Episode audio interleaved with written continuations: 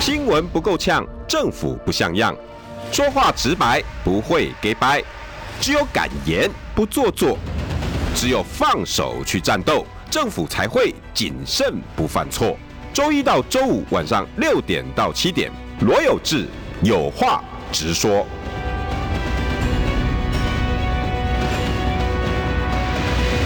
新闻不够呛，政府不像样。欢迎收听中广新闻网，有话直说。大家晚安，我是罗有志。今天邀请到的是大家喜爱的李鸿源部长，部长晚安。呃，有志豪，大家好。今天题目是要谈总统的一个外交格局，嗯那部长应该有出访的经验。那这次蔡英文要出去，嗯，呃，不管他要做的是什么，那这个总统的外交格局应该是什么？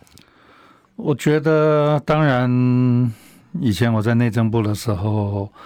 在省府的时候，我们都会有官司访问啊。当然，官司访问非常重要的目的是，你要去跟受访国交流嘛啊。第一个，第二个，我们要把讯息带出去。对。然后，我相信总统出访，他尤其是到美国这么关键的时候，我觉得要有很绵密的幕僚作业。嗯哼，你到底想要表达什么？第一个，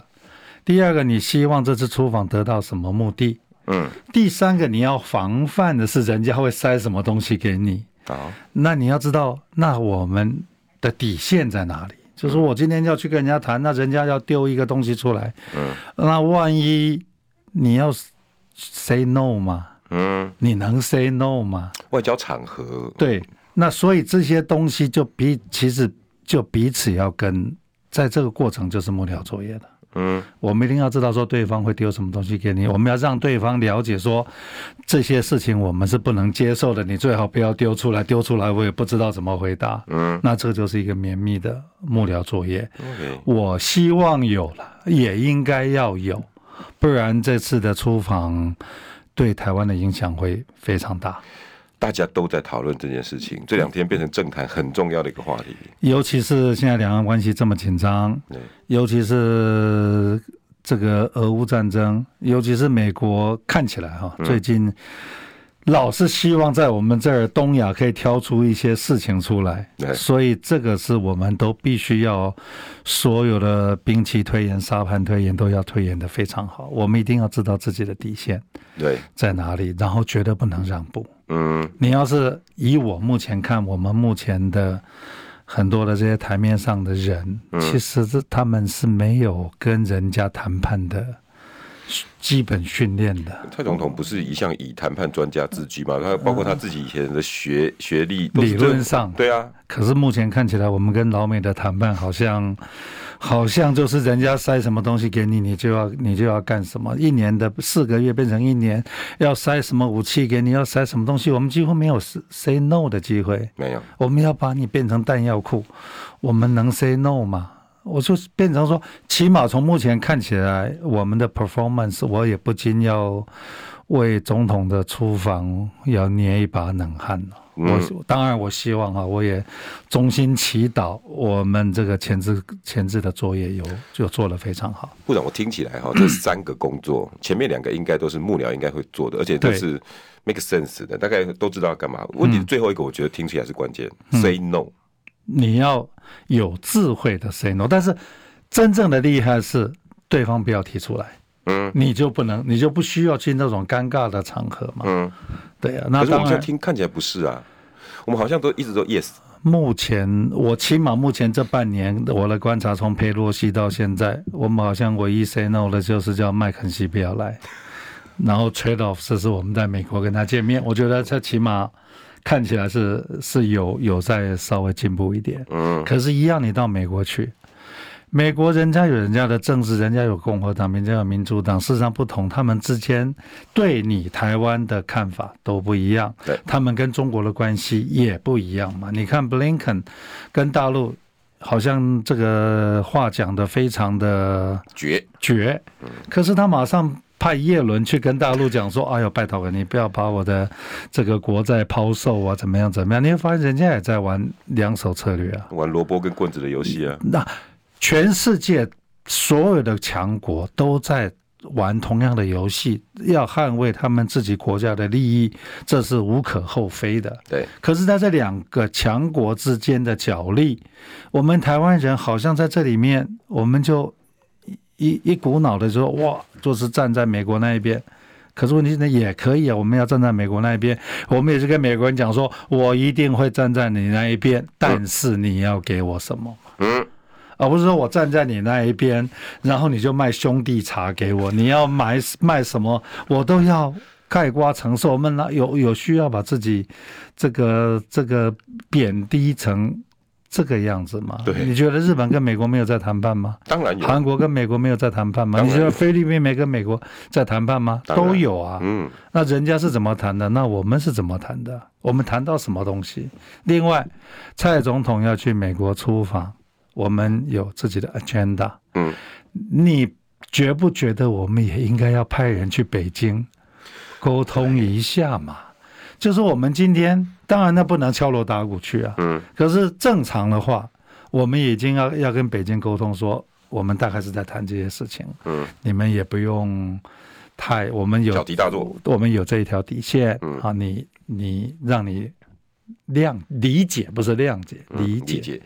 我觉得这个都是一个正常的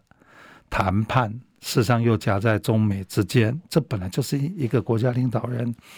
应该要有的智慧跟应该要有的胸襟嘛。对，而且它的外交格局就马上影响到两岸关系啊，外交跟两岸是完全息息相关。你在中美，你在你到美国出访，你只要有一句话讲出格了，或是老美要我们做一个动作做出格了，其实大陆会有一个很强的反应对的。可是问题是，这个很强的反应，你我们 ready 没有？我我们承受得起啊吗？对，那你既然是承受不起，你就避免那件事情发生，你就必须要去跟跟北京方面也要也要谈嘛。嗯，我觉得这国这个是全世界的游戏规则，也不是说只有台湾必须要面临的，这是我们刚好夹在中美之间，呃尤其夹在现在最敏感的是美国要总统大选，我们也要台我们也要总统大选，中共刚好在政权的这样的一个 transition 的状况，事实上都是在一个 transition，变动的状况。在这个一个一个变动的状况下，其实目前这个出访要很谨慎。格外的专业，嗯，格外的小心。可是我现在看起 来哦，台面上的这些总统候选人们，嗯就是我们这个节目的主题，大家好像都很避免，还是说不着于讨论国际观点、外交局势。我看不到我们现在这次二零二四的任何领导人有外交格局，为什么？很遗憾哈、你看那个，我讲旧国民党时代，就是在蒋经国时代对，或甚至在更早，我们还在联合国的时候，你看那批外交官，那批外交官，第一个自己的能力够，第二个他在国际上的分量也够。虽然那时候台湾是一个弱国，对甚至是一个穷穷国。可是人家在那时候，在整个国际上的折冲训练，那批人是具足的，专业的，他可以把一个弱国的外交，可以演到我们台湾保持我们那个时候从这个两岸的和没有讲和平，起码我们守住台湾在国际舞台上面，我们扮演的他们那批人扮演的非常成功的一个角色。对。可是自从退出联合国以后呢，我们基本上在国际上已经没有舞舞台让这些有能力从事外交工作的这些年轻人，没有这样的一个培养的一个机制，这是我们很大的遗憾。那你说我们有没有台湾有没有这么厉害的人？有啊，都在民间呢、都在民间你。不觉得这个台积电？你不觉得这些国际大企业，它没有人在国际上谈判吗？当然，当然都在民间嘛。嗯，可是也很遗憾的是，我们后来因为我们台湾的政治越来越浅碟化，我们都在忙着内斗，然后呢，我们的外管全部都在应付我们这些国内去的人，对而不是。然后呢，我们的外管最好的 excuse 是什么？中共打压，所以我们没有办法跟其他国家的部长对话，这是我们最好的不作为的 excuse。好像只有这几年中国在打压的啊，嗯中共他从来没有不会，就是说我们跟他是一个过去哈、是竞争合作的关系，甚至在这个两千年以前，他们在经济上面某种程度还蛮依赖我们。对，其实那个时候是两岸最好可以在外交上面达到一个双赢的嘛。但是很遗憾呢，从李登辉的借机用人到陈水扁的烽火外交，到了今天的一个这样的氛围，它给我们的压力会越来越大的。对，那这个是必然的嘛。你今天要做这样的选择，那你怎么会觉得人家会不打压我们呢？对，可是人家打压我们，不是说因为他打压，所以我就什么事都不干了。对，因为他打压，所以我要更有能力，对，在这样的一个打压的过程里面，我一样可以生存嘛。对，这个就是，那我们这问题是好了来了，那这批人到哪里去培养？这批人到哪里去培养？就像我们今天很大的问题啊，你看这些部长连鸡蛋都搞不定， 连肉都搞不定，连这个国不国国军，这个这个连最基本的这个这这个这个呃后勤补给都会出问题然。后这两天枪也不见，然后我子现在弹也不见我过去就一直在问，我们的政务官的培培培养机制在哪里？我们过去的在在李登辉以前的旧国民党时代是，你县市首县市首中央的次长嗯，或是县市首长表现好的，送到省府当厅长。厅长历练完，表现不错的，你有机会回到中央当部长。嗯，所以过去有一个这样的一个培养机制，像二 A、三 A 小联对盟、嗯对大对联对，盟，你从牛从这个牛农场农场一二 A 三 A 出来，事实上这样的一个选手，很完整啊，他很完整，他会碰到乱流，但是他他的心理素质很高，嗯他他他可以稳得住。可是我们今天这个二 A 三 A 的系统全崩崩是坏了，没有啊这个系统了，对所以我们今天的培养全部在哪里？嗯，全部都在直辖市嘛。所以你今天不管谁再厉害，他最厉害最厉害就干过一个某某直辖市的市长。对然后呢，这个我们的部长会从某某县市的一个局长，就一下子调上来当你的常务次长，一下子调上来当你的部长，你觉得呢？再小的部会都是一部连接车，对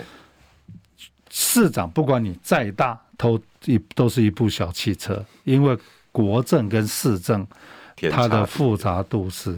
非常不一样的。对可是很遗憾的是，我们这个培养机制，再加上台湾这几年的选举，再加上媒体的炒作，把把再加上网军的带风向，我们越来越浅碟化了。浅然后我们就自我们就甘于如此。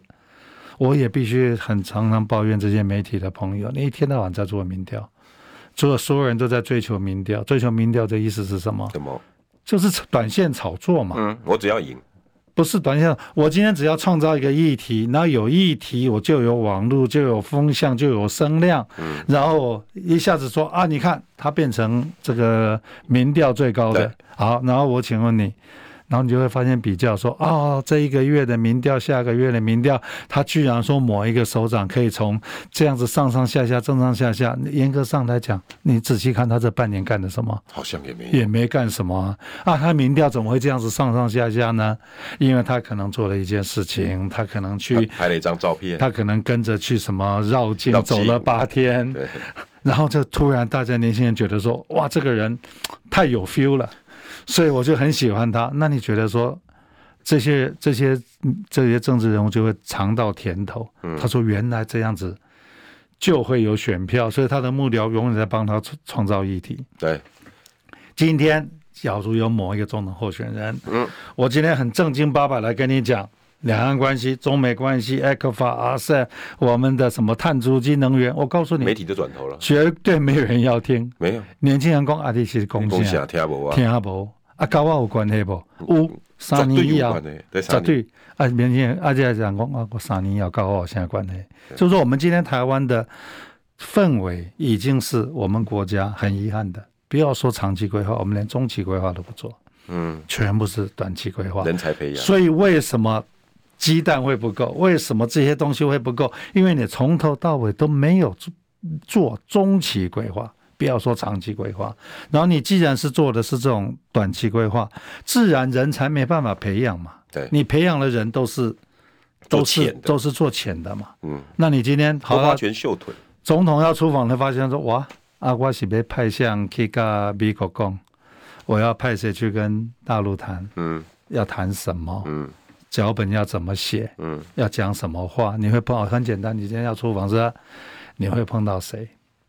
你会碰到民进民主党的，会碰碰到共和党的，会碰到那谁个？人脉就要摆出来不。是这些人在想什么？这些人的选区是、他是农业州，我就要他一定跟你谈一些事情。嗯他今天来的是啊，譬如说是这个西雅图来的，他一定跟你谈波音嘛。嗯，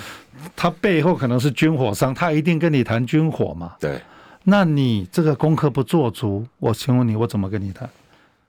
那这些东西要不要做功课？要，这是幕僚要而且做，推演都要非常仔细。非常绵密。你要是没有做这个功课，我真的还宁可拜托不要去。就今天点出部长，你点出一个问 题，我们的外交人才培养出现了很大的断层，完全都没有在做这种布局。当然了，这起码我没看到，也许他有布局，布局的掩藏的很好，嗯我是没注意到。但是我真的觉得，我们也必须一直在替台湾捏把冷汗。因为这其实是很重要的事。这次的出访是非常关键，包括你停有嗯在哪停在哪个城市，跟谁见面，人家讲什么话，你讲了什么话，这个都是会对台湾造成很大的很大的危 impact。对那你要是一下子没有讲好，踩到了大陆的底线，那我后面我们的后面的 consequence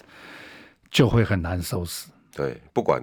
战争部分、国防部分、两岸部分，连经济也会很大的影响。你嗯两他再岸给关你说个两百项就好了。我们百分之四十二的货物卖给大陆嘛 e c f a 嘛，几千倍吧也美金呐。嗯，你觉得这个客户净赚的哦。净赚一千八百亿美金呢？觉得这个客户我们不需要顾着吗？嗯，那么还每天骂这个客户，啊，你每天给他丢鸡蛋，然后你今天跑到他目前中美贸易大战他的的敌手他的对手对，手我告诉你，连对手这件事情我都觉得不见得，因为美国也跟中国在谈呢、他们两只大象是不能对撞的。那这个 circle 好可怕、啊，他们在谈，然后大中国没办法跟我们谈，我们却一直挖压着美国谈，哇，这个 circle 太恐怖这了。个我们要嗯弄清楚，在这里面我们要如何自处。也许你被卖掉了还不知道，因为人家在谈啊呐、你看，从伊拉克到阿富汗，嗯你你这几年你没看到吗？需要讲的那么清楚吗不？用啊，阿富汗连好了，你今天去看乌克兰好了。嗯，乌克兰，你看打了一年多了，乌克兰整个打烂掉了。好像美国人打到最后，美国人有鹰派啊，对啊，我们军火商要提供军火给你打。美国也有一切很务实的说，我们这样子继续打下去，对吗？对，然后欧盟也开始在谈说，我以前一直一直在支持你，结果弄了半天，一千万的难民全部跑到欧洲来，我吃得消吗？嗯所以其实欧洲人慢慢也疲惫了。嗯，好，那我请问你，那这一千万难民难民会变成欧洲的一个很大的负担？对，他要吃什么？他的小孩教育怎么办？他的就业怎么办？所有的东西都会出来的。这一千万会跑到美国去吗？不会，他一定在欧洲。所以，那这个是你当初在打这个仗以前，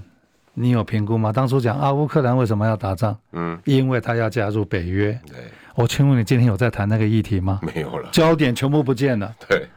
对呀、那你今天假如说台湾今天，假如我们一不小心走到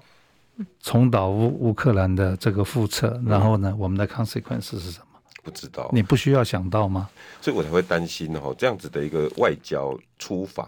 我我们的总统候选人在这一系列的新闻里头，我都看不到他们的表态，也看不到他们拿出一个很大规格局来论述这件事情。起码我认识的总统候选人，你今天要去美国考期中考，其实以他目目前的他们对这个中这个所有的国际情势的熟悉度，其实是很难去考这个期中考的。哪一个会及格？我不知道，这我不好 comment 啊。 有做功课的人，因为现在再再再讲回来，现在有多少人有能力帮这一些潜在的候选人做帮好他功课，帮他恶补恶补，我觉得没这能，连我也不见得都有把握。也许你谈国土规划、谈能源、谈这些东西，我还可以帮你稍微补一下。再往下的超过我的专业，我也没那个能耐。就像部长说的嘛，就你你你这些幕僚要，你总统不用很厉害，你外交也不见得需要多专长，可是你要会用人，你这个团队要出来，这个论述要出来。一个真正的好的总统，他是一个最好的 leader，他是一个领导统御的人，对，他不需要万能，他没有万能的。美，我刚刚我常讲，美国最厉害的总统是 Ronald Reagan，那个他是少数不是什么常春藤联盟毕业的，伊利诺的某一个小的什么小的社区大学毕业的演员，演员但是他的强处是什么？幕僚超强，，他幕僚超强的，写的剧本超好的。他因为是演员，所以就把就把那个嗯那个剧本演得淋漓尽致 把苏俄都演倒了。把苏联演垮了，把柏林围墙演倒了。你不觉得这才是我们需要的吗？对，是我们不需要一个 super star，但是我们要一个很强的 leader。所以今天不管谁要出来选，我们不是选那一个人，而是选他后面的那一个团队，选这个人有没有领导统御的特质。对，选这个人有没有那个心胸？我一直在讲，一流的人才有能力用一流的人，二流的人只能用用三三流流的的人人。这就是你今天看到的状况。各位听众朋友，你你如果真真真心的现在听这一段，你回去眼睛闭起来。我们台面上这些总统候选人，除了刚刚部长说的民调好强，谁又赢了谁，谁跟谁的组合。当然，我们中广的民调这两天做，今天也出来了，大家可以去参考我们的。但是你要不要再来问他们，哪一个人可以解决民调以外的这些事情？看起来好像都没有。广告后我可不可以请教部长？哎、我我对宋楚宋宋宋楚瑜的外交心胸挺有兴趣的，我们可以聊聊。新闻不够呛，政府不像样，最直白的声音，请收听罗有志有话直说。新闻不够呛，政府不像样。欢迎收听中广新闻网有话直说，大家晚安，我是罗有志。今天邀请到的是我们大家喜爱的李鸿源部长，部长晚安。呃，大家好，宋属于宋省长，他的外交，他本身自己就是外他交，是正大外交系哎呦，科班出身，他的英文底子非常好，好，而且那啊很多人英文也很好啊。 No no no，他们用的英文是很讲究的英文，而不是我们很白话的英文。我只能讲说，我们英文都很好，对，但是跟他比差一截我。们叫对话。对对，对他是那对对，对可以讲出那然后他个，的中文非常好，我以前的外交官训练都这么扎实他，们起码那一辈的人，语言我看能到力的，我看到的，像连战先生啊，嗯，宋楚瑜先生，他们都是因为那时候吴志哦他强先们生，他们还有机会沾到联合国的边，嗯，然后他在蒋经国总统旁边，事实上他碰到的人都是那时候国际上非常重要的人来台湾访问。嗯，他那时候有机会当他的英文秘书在旁边记录，所以他看的，譬如说这个美国的几个重要的官员、总统、国务卿来台湾访问，他都有机会在旁边参与。了解他，对，，然后中美在台美断交的时候，事实上所有的这些国际的这些媒体的这些应付，这个新闻稿要怎么样发，在这样一个状况下，没有让台湾乱掉。真的，当然那时候他还不是那么重要的角色，但是他有扮演军文局长，一定的角色。那时候他是新闻局长，他新闻局长。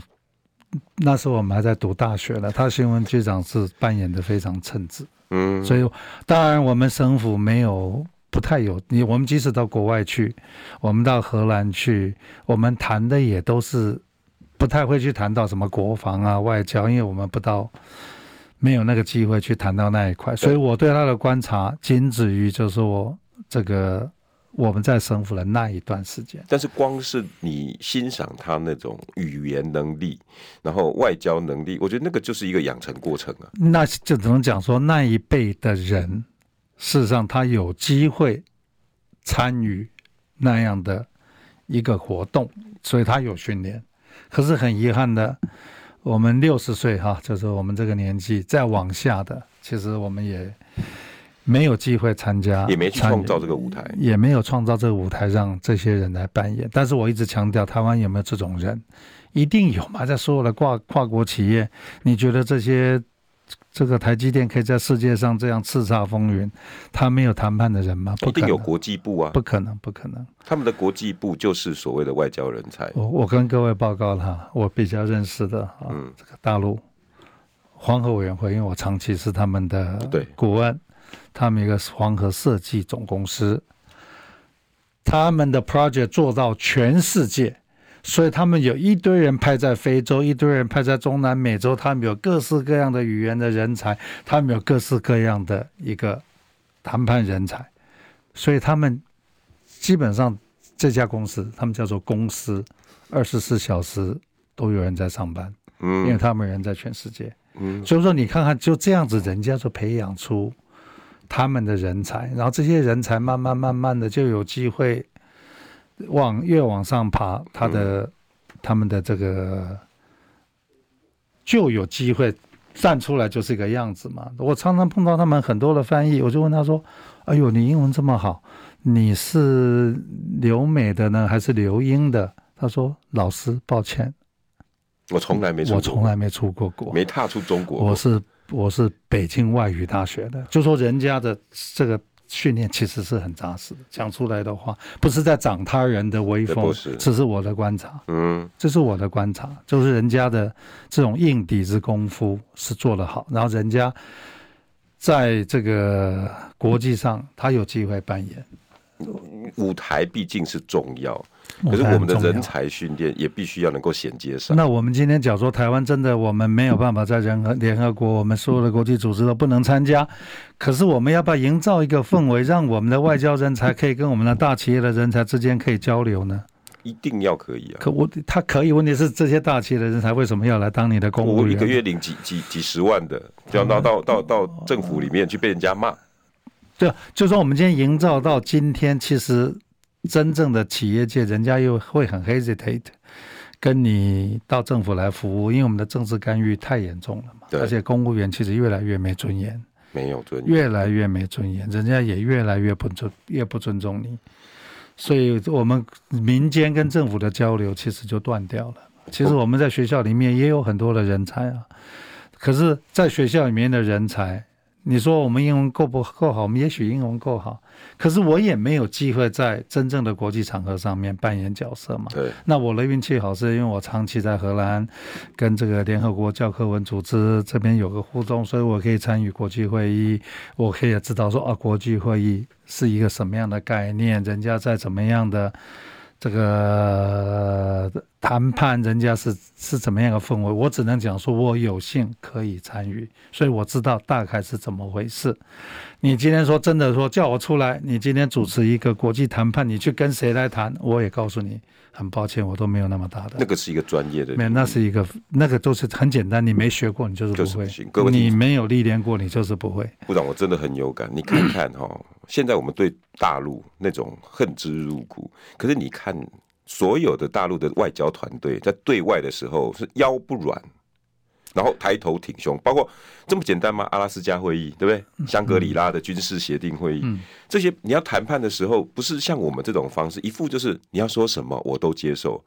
你看他每一次，包括杨洁篪，你还记得那个非常经典的，嗯，我们中国人不吃你这一套，能不能在这个场合讲，该不该 讲，语言能力该怎么表呃达，这个外交人很重要啊。其其实哈，因为啊对，因为宋楚瑜代表宋先生代表总统去参加过两次 APEC，、啊那对我是成员之一，所以那两次 APEC 我还真的看到了一些外交能力、外交的实力，实力。然后问题是，他今天代表台湾的领导中这个领袖代表，他要讲什么？嗯，好，就我就跟各位讲个故事啊。第一次，哦，这个我们的一群专家哈，台经院帮宋楚瑜写国家领袖代表要到秘鲁要讲的话，就叫我们这些顾问来看，哦，写的太漂亮了，所有东西面面俱到。攻守俱佳，然啊后我就跟那个撰稿的人哈、我说，嗯，你演讲稿写的非常好，演讲稿写的很好，但这这是美国总统跟中国领导人在讲的话，就是说你写了四平八稳，我请问你，台湾我们这样一个小国，你到这样的一个国际场合，你讲大讲这些大话干什么？对，我后来就跟他讲说，重写。我给你建议，建议什么？嗯台湾经验的分享。嗯我说你重新切入，我们是个小国，我经验的分享是什么？我说很简单，我们从民国五十几年到现在，从百分之九十的农业人口到了今天剩下百分之五的农业人口，然后国家没有动荡，嗯了不起。我们从农业国家变成工业国家，我们曾经是这个世界的经这个这这个经济奇迹，这中间到底发生了什么事情？嗯我们的防灾从莫拉克七百人命伤亡到现在零，我们的鉴宝，还有呢，还有你呢就把这些写出来以后，我告诉你，我们在秘鲁引起好大的回响。广告后，大家来听听看，真正的外交动作是什么？新闻不够呛，政府不像样，最直白的声音，请收听罗有志有话直说。新闻不够呛，政府不像样。欢迎收听中广新闻网有话直说，大家晚安，我是罗有志。今天邀请到的是李宏源部长，部长晚安。啊，大家好，哇，我好有兴趣哦，那一篇写什么？重他写本来写什么？本来就写怎么全球气候变迁变啊，迁之下我我们台湾们的要角色怎么样怎么我样们是怎不么是样，我觉得没有人 care 你，你这个小如姑果娘宋公宋家社被长那中时候箭，讲这一段，应该不，大家拍拍手，哦我也没有谢了。谢台湾代表。可是我今天我把它重写以后，我告诉你引起多大的回响，第一你知个道吗农业，第二个经济，因为所有的开发中国家嗯觉得你们台湾这样的一个从农业到工业的转型经验，他啊有对兴我们趣来讲太重要了。哦，你们的防台是我建的，所以我很清楚。嗯，你们从人因民为他们伤应该亡，也有很多这种天然灾害，当当然呢、你们整套防灾系统从七百个人命伤亡到现在零，开玩笑，这个连美国人都羡慕啊。哦日本秘鲁人的都水羡慕啊伤害也很严重对啊，对啊。然后鉴宝，大家想到哇，你们的全民鉴宝太厉害了。我要告诉各位哈，我们那时候带的团员不多，我们的卫生政策、医疗政策是谁去讲了吗？哦我。居然派 我去，我说我勉强扯得上关系，是因为我在内政部的时候，这个我主管过社会福利，对，所以我勉强扯得上边。所以我那天一去，我演讲什么，所有人都是医生。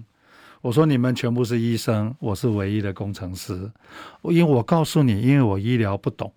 所以我可以从一个更外面的角、旁观的角度来看你们的医疗系统。我就把我的论述讲清楚，我把台湾的健保、我们的这个社会福利这这这健保制度全部介绍完。我告诉你，秘鲁的外交那个那个卫生部卫生长部马上跟我讲说，你能不能安排我？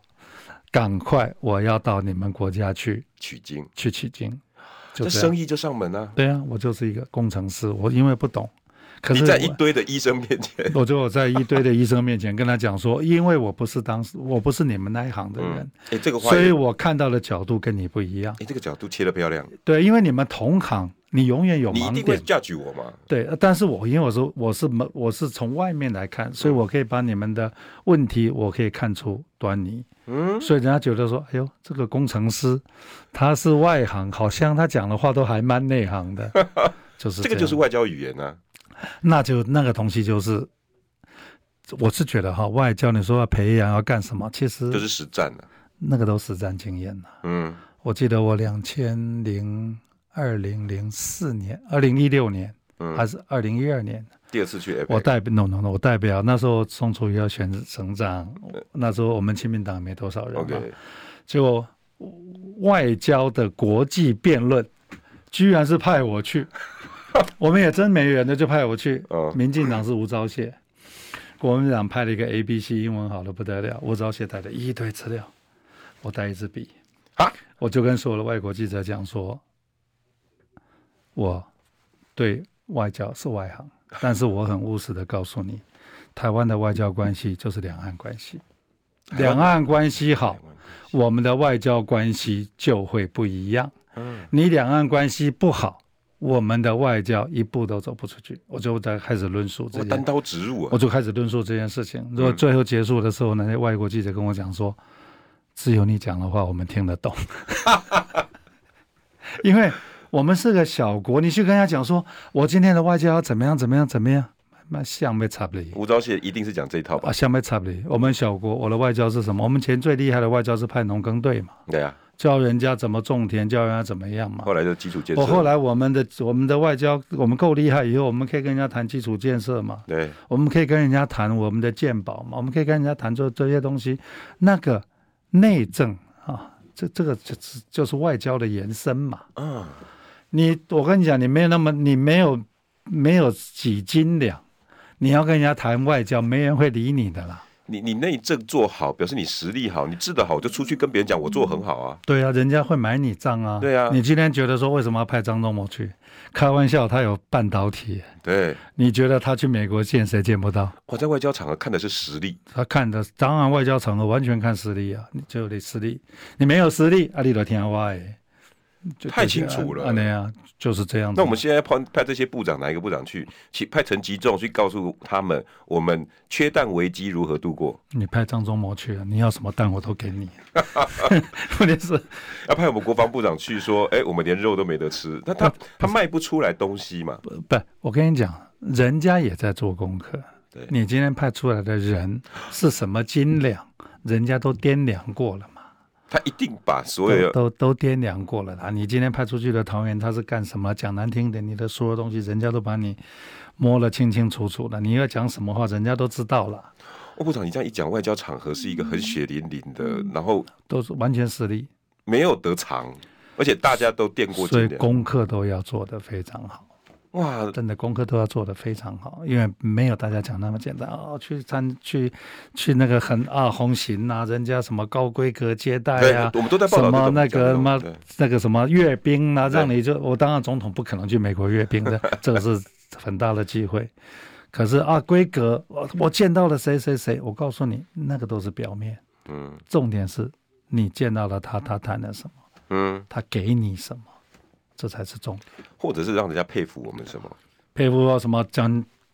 宋美那个这个蒋夫人二二战的呃抗战的时候到美国国会演讲，风靡全美我国。很经典开，玩笑，你觉得我们抗战打赢，跟这个跟我们的蒋夫人有到很大的到美国国会去演讲没有关系吗？，有，当然感有动了关多系少嘛人对不对？而且那那个风度翩翩，他的外文能力跟他他哦他他是是美国贵族学校毕业不的，得了，哦，那这真的是那个经就是典， training。对，那就是 training，那那个那种气质是装不来，你想你想装你也装不来，在一堆金发碧眼、高傲的美国人前面，人家帮把你当一回事，为什么？因为你的母校很有名，叫 Wesley，这 这都是贵族在读。那我跟你讲，就这么回事，就是这么回你派出去的人，你的穿着、你的仪表、你的谈吐、你的英文，然后最重要是你的实力嘛，你没有实力，人家也不会理你的。最后我还是要讲，包括媒体，我每次出去，这些媒体朋友你带回来的是什么讯息？常常大家都是报那种很表面的，是见了谁？那其实，但是肉在哪里？我们跟这个议员到雷根图书馆到底做了什么？这个演讲内容下面的人有没有人打瞌睡？我我觉得那个才是实力重要的。其实外交哈、最后讲话那个都是场面话。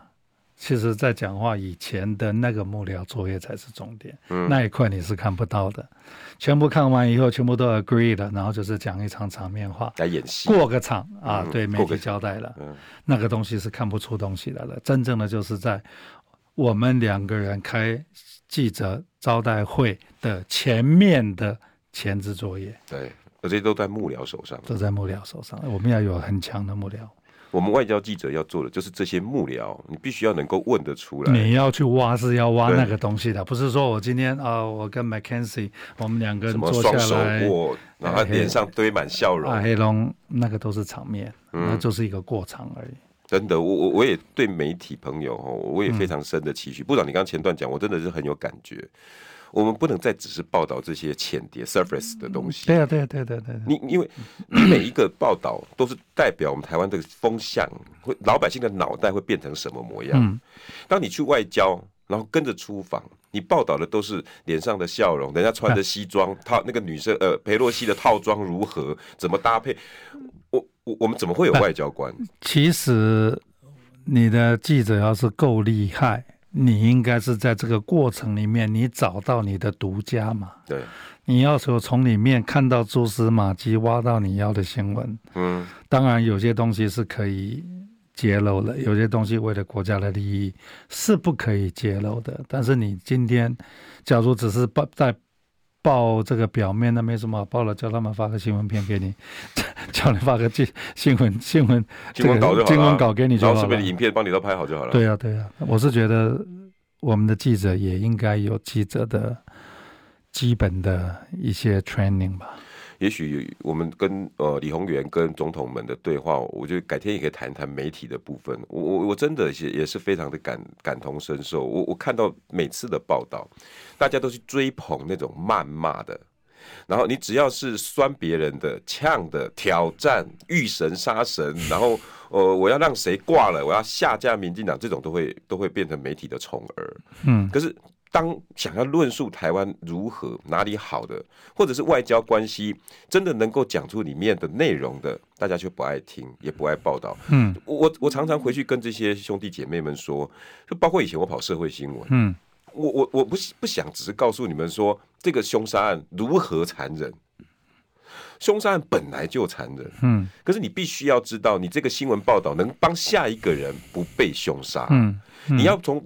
比如说我们那阵子常常报道女性在路上被人家杀了，嗯哎、我们就要就要去报道女生是不是在暗巷不要走，嗯背包不要背在路边。大家有没有常常听到这种、这种这种尝试？这就是我们社会记者要干的事啊。嗯比如说在家里面的吵架。嗯家暴法的延伸，然后该怎么样做？社会记者就是在催生这些东西，一样嘛，外交、嗯生活、嗯政治记者，嗯你们该报道的是什么？不是这些花花草草，嗯而是这些花花草草真正里面的土壤，那些水、那些养分是什么？我觉得当然过不久柯文哲也要出访啦，我相信过不久侯友谊恐怕也必须要出访。我会一直呼吁了哈，当然总统选谁，民调高不高，他都在注意这件事情。我一直在呼吁说。有志参选的人，啊，不是你，不是有志有志参选的有有人有，志没有参选，大家来做一个国事论坛吧。我们先把问题谈透了，谈清楚了，媒体也被教育了，一般的民众也被教育了，那这一个人自然就会浮现出来，对他就是我们觉得应该要带领台带湾领的，台湾的人嘛。啊，这一个人要告诉大家，我把问题看懂了，我我团队组织好了，我是一个非常好的一个领导统御者。对，我有心胸，接纳这一批 top expert 最好的专家，我们走出去。我觉得这个过程，要与其说现在急着我在哪一年哪某年某月某日一定要提名出我们党的候选人，我觉得你不妨在这两个月，把有兴趣参加的人，大家全部坐下来，国事论坛国，事论坛。台湾真的需要国事论坛的啦！我告诉各位，荷兰人在两千零五年觉得海平面上升、气候变迁太严重了，嗯，因为他们在海平面底下五公尺，上升个一米，他都要完蛋，所以怎么办？全国花了两年，谈了四千个小时才把问题谈清楚。哎，人家有两年的耐心，可是我问你，四千个小时要怎么谈？我请问你怎么谈呢？他要乱谈吗？不是从女王到贩夫走卒，每个人关心的议题都不一样，嗯谈什么？我请问你，谁到了今天，谁讲得清楚什么叫气候变迁？嗯，讲不清楚，除了专家以外，没人知道什么叫气候变迁，对我们有多大冲击，我们要承受多少风险？我请问你，风险是张忠谋的风险，还是一个农民的风险，都不一样，不同层次以以谁为主？我们有没有我们技术的极限？我们要花多少钱干这件事情？嗯，然后呢，谁谁要来来做做这件事情？两年四千个小时，我觉得我们今天非律阵营，我们花两个月把这件事情都谈清楚，谈完以后，你自然知道谁要出来代表非律的选总统。对我觉得这这个过程一定要走，不然你今天用这种方式推出来的，我都不认为你要跟以逸待劳的赖清德打，都会很辛苦的，都会，都因为会。毕竟他现在是拥有整个国家资源，但是我也提，我也建议了哈、这个赖赖赖副总统，和平保台，请你把和平讲清楚嘛，你要怎么和平嘛？保台是一个基保本，台是什么？嗯，为什么要保台？是有人要打你才叫保台嘛？那你既然和平，那是什么？你把这四个字论述清楚。对用用部长的说法就是你要达到这件事情和平，嗯那你的选项什么？你的逻辑什么？你的组织政策是嗯什么？策略？然后你在你哦对唐家的策略，然后谁来做？对啊，又是你一样啊你的和平，那你两岸关系怎么弄嘛？不然你怎么和平？嗯，啊，你要保台，不是我们的保台，不是说中共要来打我们是一种威胁。大家忘了，没有电，没有水，没有鸡蛋，没有肉，嗯那才是我们人命的威胁。然后呢，我们的财政快要破产了，我们的健保、劳保、公保都要破产了，你不觉得这才是保台吗？对啊。你内政搞成这个鬼样子，你要保什么台？我告诉你，他把问题简化成保台就是对抗大陆对我们的威胁。 我觉意得识你把这件事情弄得太简单了吧？所以我们全国的老百姓不要被这个事给四个字给迷惑了。嗯，和平，两岸关系跟美国的关系和平。保台是你要让我们的台湾的内政无虞，你连鸡蛋都没有办法供应我，你我相信你会保台吗？我的肚子都不饱了，还保什么台？ 对啊，好，现在南部缺水了，我第一天讲缺水嘛。好，二零二五年没电了，我第一天讲没电吗？好，部长，我还记得一年前就在我这边就讲缺他高雄南部会缺水，我们两千年就讲到现在了嘛，讲了二十年了，然后解决了吗？没，当然没有，没有有解决。今天还会再讲南部缺水吗？南部缺水现在现在的方法是咱们知道吗？打地下水水井抽水了。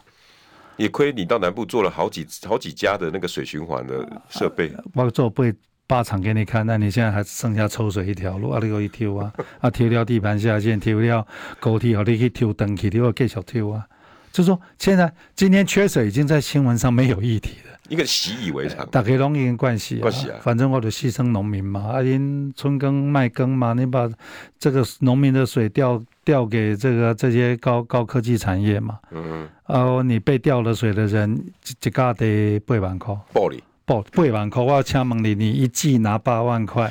你怎么办？我把你水调给了大企业，他赚了好几千亿，跟你有啥关系？啊，你他们的算法就是啊，那台湾跟探井啊，探钱，因地探钱，啊，跟你有啥关系？对，那背省有什么关系？哎，你这个农民我补贴吧八万哦，嗯一价哦嗯八万，一季哦四个月五个月你领八万块，岂不要让他探井啊，你你要安怎生活？没有让他醒过。所以当然咱年轻人不去种田了、啊谁种田死路一条啊！啊那啊不种田，我们粮食自给率三成。啊，这么俄乌战争告诉你，有钱都不见得买得到粮食。今天告诉你，有钱都买不到鸡蛋，那黄小玉就缺了，再告诉你这个蛋的价格，这个这个俄乌战争告诉你今天黄小玉的价格，价格就反映在我们的通货通膨膨胀。然后问题是我们薪水又不涨，然后台台积电的科技的一样可以赚钱，因为政府都一直水给他，又循环回来了，啊，然后台积电人要炒炒一批狗然啊、后都都招 P P 狗，那我请问你， 整个一团乱。 和平保台啊，我们今天拜托这个民进党的总统候选人跟我们讲清楚，你要怎么和平，你要怎么保台？保台听起来好像保台简化成对抗中共，错了，保台是我们的所有的柴米油盐酱醋茶，这才叫做保台啦。我我我我不晓得现在有没有哪一个总统候选人愿意讲出这种话，啊，啊，无你选总统要选什么意思，我都唔知啊影。你若要选总统，你要有把握讲，我帮你们解决你的柴米油盐，我让你们不要不要掉到台湾不要掉到战争的陷阱，我让年轻人也可以安身立命的去赚钱。你边讲讲，我一讲人家十六岁讲你还去，你要你你要要当我们的后备兵你要当我们后备兵，那简直开玩笑嘛。对不对？好了，你很简单呐、你今天后备军人全部要，全部要训练，你四个月变成一年，很简单，融训。你能训练出这么多的兵吗？蒙里得有无？无嘛，你今嘛基地也没有，士官也不够，基层的军官也不够嘛，有你们讲的这么简单吗？没有。所以和平保台就这么四个字，这四个字里面要做多少功课？部长来的时间每次都觉得好短， 不会，各位听众朋友，我一定会整理出来给大家看。